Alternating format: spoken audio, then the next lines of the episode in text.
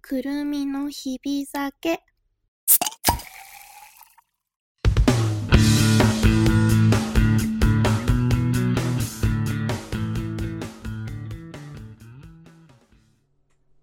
本日もお疲れ様でした。皆様こんばんはくるみです。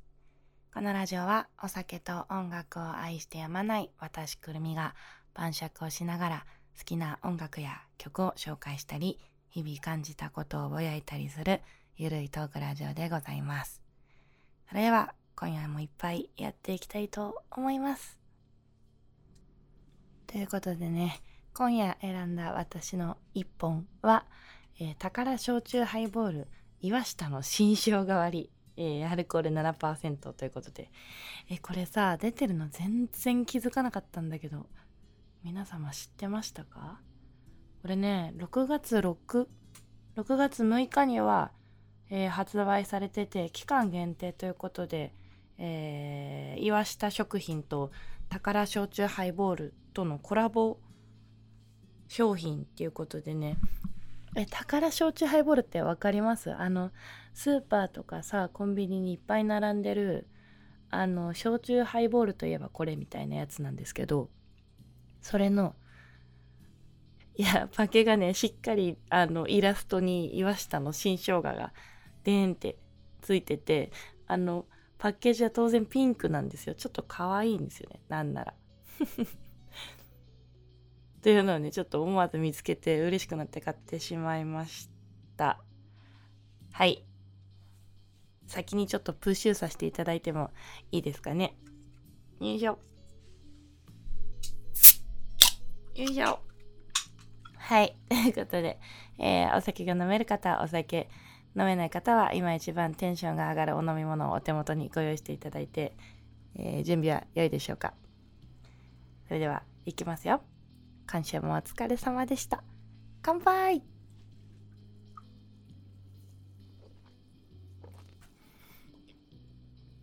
うん。本当に新生姜なんだけど。待って、本当に新生姜だ。なんかもうちょっと甘いのかなって。本当に新生姜ですよ。うん。なんかダメな人はダメかも まあ私悪くないあなんかあれみたいガリサワー飲んでるみたいガリサワーとか知ってます？あのお寿司のさ酢漬けのさまあ要はガリあるじゃないですか。あれを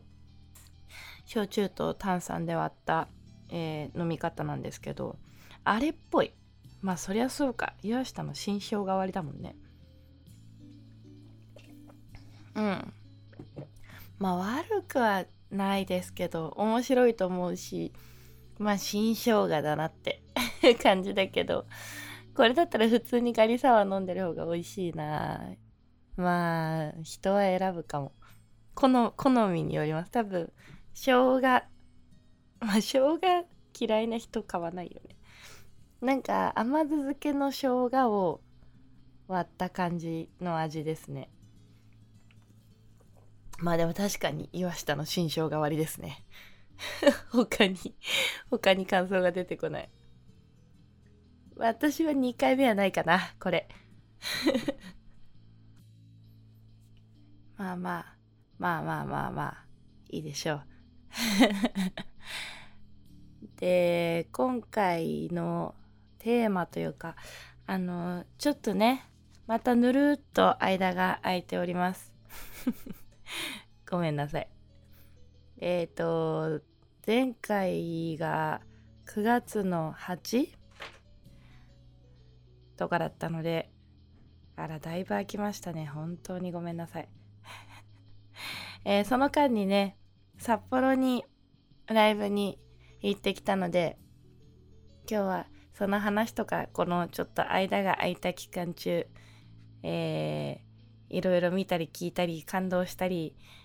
忙しく感情を動かしてたのでまあそんな感じの話をしようかなと思うんですがまあ単純に札幌のライブの思い出話かなとりあえず。えー、9月24日、えー、東京で活動中の残数というバンドのサポートを最近ちょこちょこさせていただいてるんですけど、もともとね、その、新宿のゴールデン街のバーで、えー、知り合った方のバンドなんですが、それがこういう形でね、なんか音楽的に関わることになって、なんだかんだで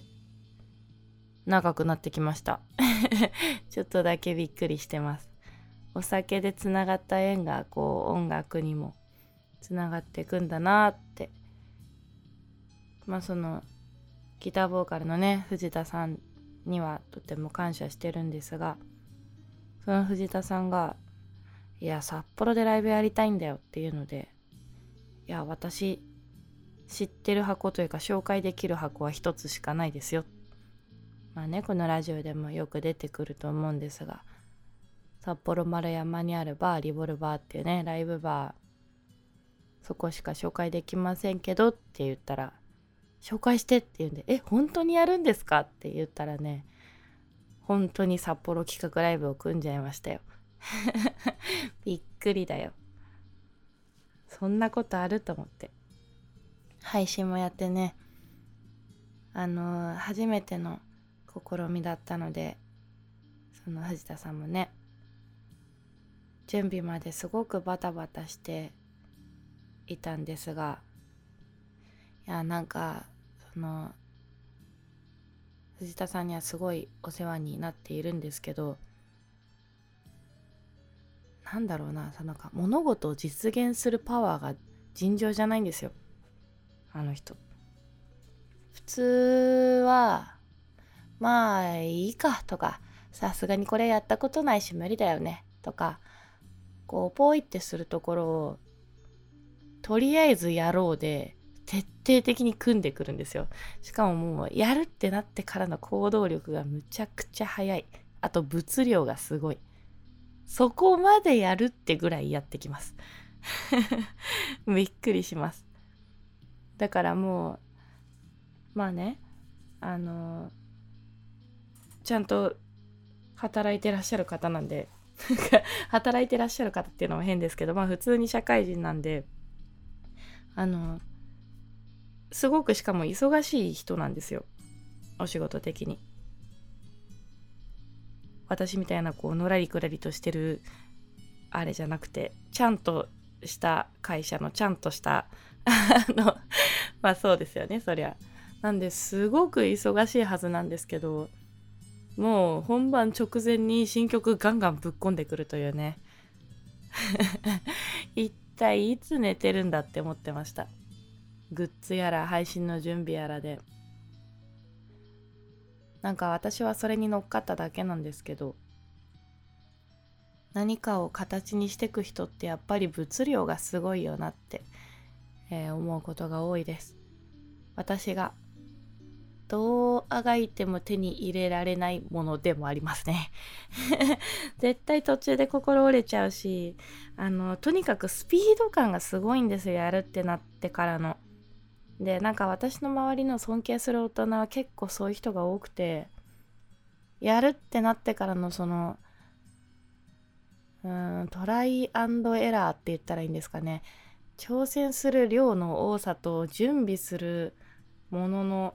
多さとそれに取り掛かったりこう実行実現に移していくスピード感がすごい。でやるってなったら一生やってるみたいな。なんかさ何か一つのことに全力投球できるのってさ生活が保障されてる学生時代が結構有利だと思うんですよ。学生全員が生活を保障されてるとはもちろん言わないよ。いろんな状況の人がいるからさけどまだその世間的に学生っていうカテゴライズでいられる時ってさまあ大概の人が自分で働かなくても生きていける状態を親が作ってくれてるじゃないですかそうじゃない子もいることは知ってんだけどさとりあえずね大多数ねその時がチャンスだったなって大人になって思うんだけど 私がさ多分すごく本格的に音楽を自分で作り始めたのって全然二十歳近かったんですよね。もう高校は卒業してえー、就職活動がちらつく専門学校に通いつつっていう時が一番てかそこから本格的に、えー、のめり込んでいったっていう感じなんであ生活の保障しないでず保障っていうかなんか生活のことを考えずにずっと音楽に時間を使ってられたらどんなにいいかって本当に思うね なんならこのジレンマは10年以上抱えているジレンマですね。まあこんなに長く音楽やると思ってなかったんですけど音楽を自分で作って、えー、自分で弾いていきたいって思った時にやっぱりどうしても時間の捻出ってとの戦いになるというか、えー、睡眠を削るのか仕事を削るのかみたいなね ところになってくるわけですよ。でもそのだからなんだろうなお仕事で疲れて帰ってきた日ベースまでたどり着かず床で寝ちゃったりとかねあるあるなわけですよ。だからそう藤田さんみたいな大人ってすごいなって。バリバリ働いて自分の生活を立ててなんならねあの私のようなこう自分一人食わせていくのでギリみたいなフリーターじゃなくて、えー、藤田さんみたいないい大人はですね、えー、会社でもいろんなこう後輩を抱えてるわけですね。なんなら会社を抱えてたり支えてたりするわけですよ。そんな状況でこの物量のバンド活動できるんだって横で見てて思っちゃって。びっくりしちゃった。なんかまあ日に日にやつれて言ってたんでちょっとその辺は心配だったんですけどそうああいう人に共通するのが健康管理がなってない人が多くてね。いや藤田さんだけじゃなくてさミュージシャンはちょいちょいいるんだけどさ。まああとあれだねミュージシャン以外もアーティスト界隈とかあとは仕事人間とかも多いけどなんかやつれてくんだよねほっとくとね。なんか何かに全力投球できるすごい才能の人たちって寝食忘れちゃうからさその自分のこう生活を生活っていうのはその金銭的な生活じゃなくてあの 何て言うの？あのご飯を食べる睡眠をとるみたいのが抜け落ちちゃうんだよね、まあ、逆に言うとそうやって、えー、時間を捻出普通の人じゃあげられない時間を捻出するので、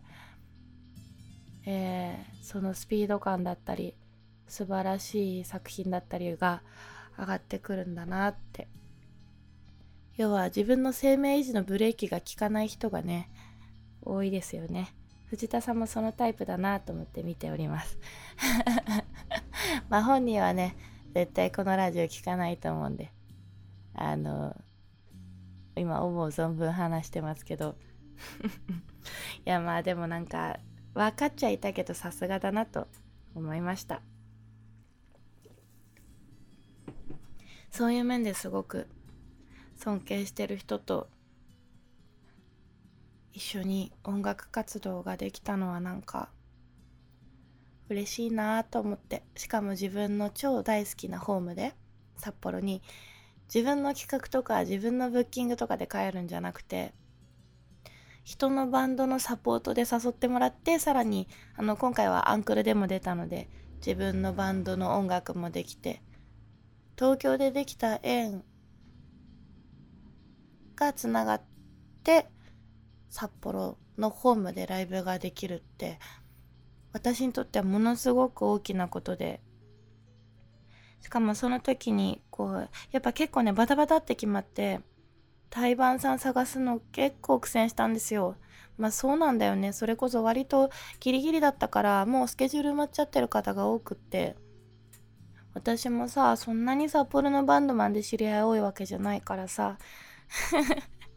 もう辞めちゃってる人も多いしね昔札幌でずっとやってた時。だからもう知り合いにつてつないでもらったり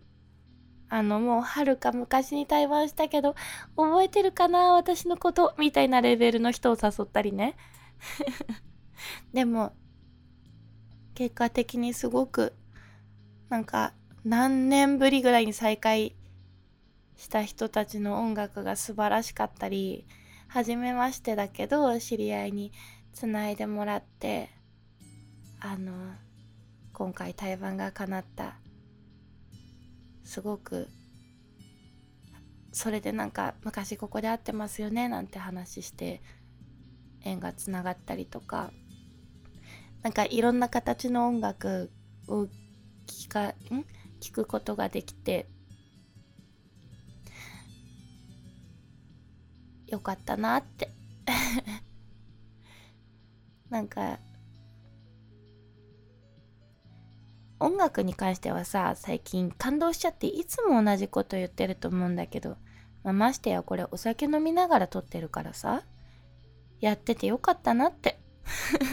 死ぬほど言ってるけどさ。まあでもね聞いて。ちょっと個人的には結構悔しい部分いっぱいあったの。演奏面で。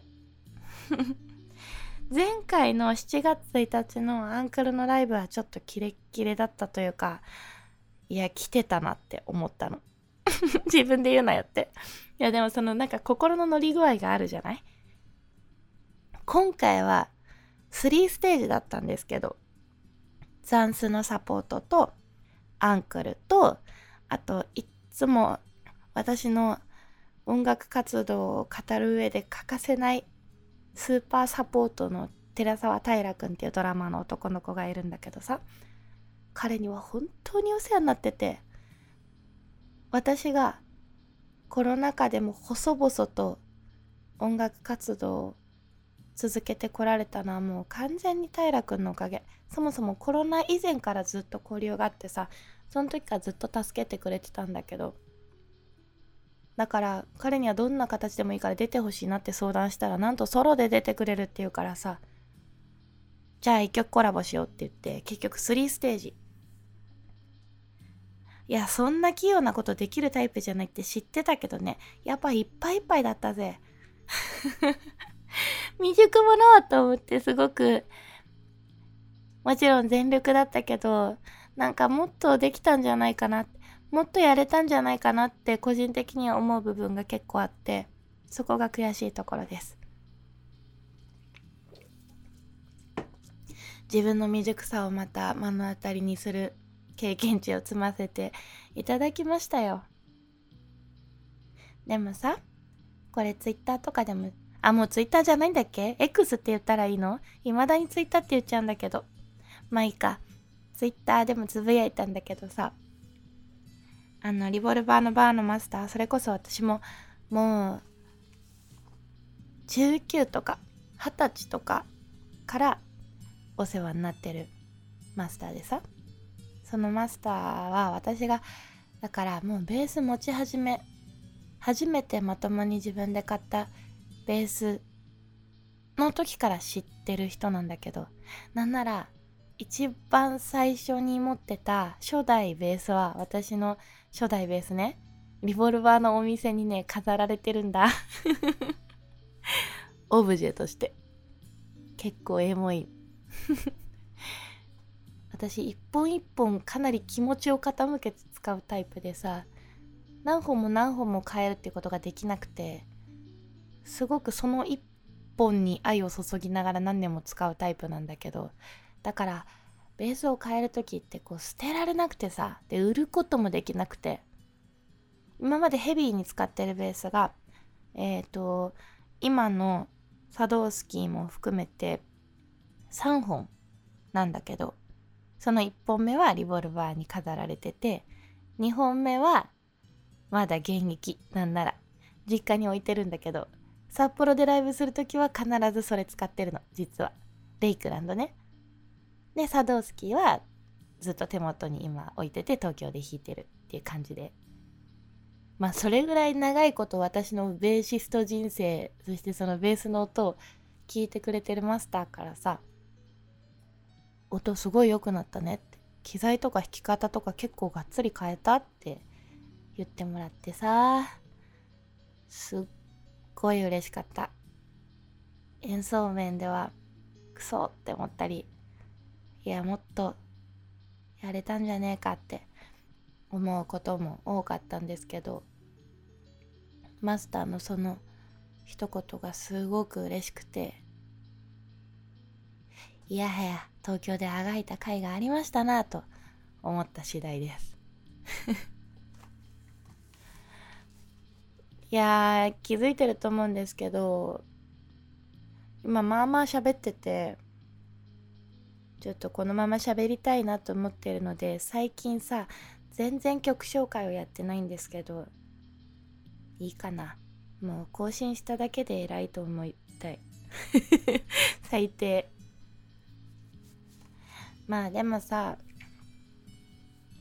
今も結構積んでて 積んでない時はないんかいって感じなんだけど、まあ、何度も言うようにさ容量が悪いからすぐキャパがいっぱいになっちゃうんですけどだから多分普通の人だったら余裕でこなせるところをさすぐいっぱいいっぱいになっちゃうわけ。だから常に容量オーバーというか今日も積んでますっていう感じなんですけど。えー、なんだかんだね、先の予定が決まっております。札幌から帰ってきて、今10月に入ったでしょ ?10 月15日。えー、もうすぐね、10月15日、ミソロックフェスティバルというね、えー、去年も出させていただいたんですが、私が働く新宿ゴールデン街味噌スープというお店のね、主催で代々木ロッジにて、えー、ライブイベントがあります。大人の学祭がテーマでね、公式 T シャツやラバーバンド、グッズがあったりね。なんかこれもエモいんだよな。音楽大好きだけど大人になって、こうステージに出る機会がなかったりとかさ。やっぱり仕事に忙殺されてるから大人って。あと家庭とかね仕事や家庭に追われてる人たちがさこう楽器を引っ張り出して久しぶりに楽器屋さんに行ったりとかなんかスタジオにいつぶりだかに入ったよとかっていう話をしながらミソロックフェスで演奏する曲を一生懸命練習してるわけです。でまたさみんなあのその辺の社会人っていうより結構ちゃんとした社会人だからさ やるってなったら本気の人が多いよねやっぱり。それは近くで見てて本当にすごいなと思ってます。だから負けないようにね私も練習したいなと思って。またその残数の藤田さんと一緒に出るやつとあともう一個サポートで店長たちがね出る、えー、即席店長バンドっていうのがあるんですけどそこのバックで弾いたりとかで2ステージ出ることになると思います。えー、いつもね、お酒を飲んで飲んだくれてる姿しか見せてない人たちの前で演奏することになるんで、えー、この日ぐらいはね、かっこいい姿を見せたいなと思って気合を 入れて練習しております。でさ、まだ情報は公開できないんですけど、えっと、11月の25日に、また個人的に、えー、ライブができそうです。これもすごく楽しみなイベントなので、また自分の曲っていうかインスト系だっていうのは言っておくね。興味がある方はぜひ日付だけでも開けといてもらえたら嬉しい。11月25日ね。と、えー、ザンスのサポートで12月24日、なんとクリスマスまで一緒です。12月24日クリスマスイブにね、えー、これ下北でえー、ダンスのサポートでライブがあります。細々と1ヶ月に1本はライブがある感じでなんだかありがたいね ということでね年末はこれで駆け抜けていこうと思います実は結構、えー、アンクルとかでも今やりたいことがあって、えー、水面下で準備中なのでこれも結構勇気出さないとね、動き出せなかったんだけど、今もう周りにも言っちゃってね、いろんなものを抑えるところを抑えちゃってるからね、ちょっと、もうあとやるしかないんですが、胃がキリキリしております。その話はまたおいおいさせてください。ぜひ情報チェックしてほしいな。はい。えー、という感じでもういいいい感じに喋ってますね。このラジオもさ、ぼんやりしてたら過ぎちゃうんだよねとか言ってたら本当にダメなんだけどほらこれだけでもさその社会人としての資質がさ疑われるよね。わかる。最近は結構知り合いの舞台に行って大泣きしたりとかあと思い出横丁って知ってる？新宿の駅のすぐ近くにあるねわーってこうちっちゃい店が並んでるとこなんだけどそういうエリアってゴールデン街しか行ったことなかったからさ思い出横丁ノーマークだったんですけどそれこそその別途昼でお仕事で関わってる方からあのその方がイベントを運営してて「思い横秋祭り」っていうね、えー、3500円のチケットで3店舗回れるんだけどその回った3店舗がすっごい良かったの。思い出横丁また行こうって思った。だからなんか最近はね飲んで食べて感動してベース弾いて仕事で疲れてみたいな感じ。最近の私。おかげでなんか SNS そんなにちゃんと更新できてないなっていう。でね新しいパソコンを買ったり、えー、音楽理論を改めて勉強したりまた例のごとくあがいております。仕事も新しい仕事になったからあわあわしてる。変わらず。でも私から「頑張る」を取ったらマジでただのゴミにしかならないからさ。ああこういう発言良くないんだった。まあでも裏を返すとだよ。頑張るっていうことはさ自分の尊敬する周りの人たちみたいな形では頑張れないけどスピード感も遅いし物量もないし。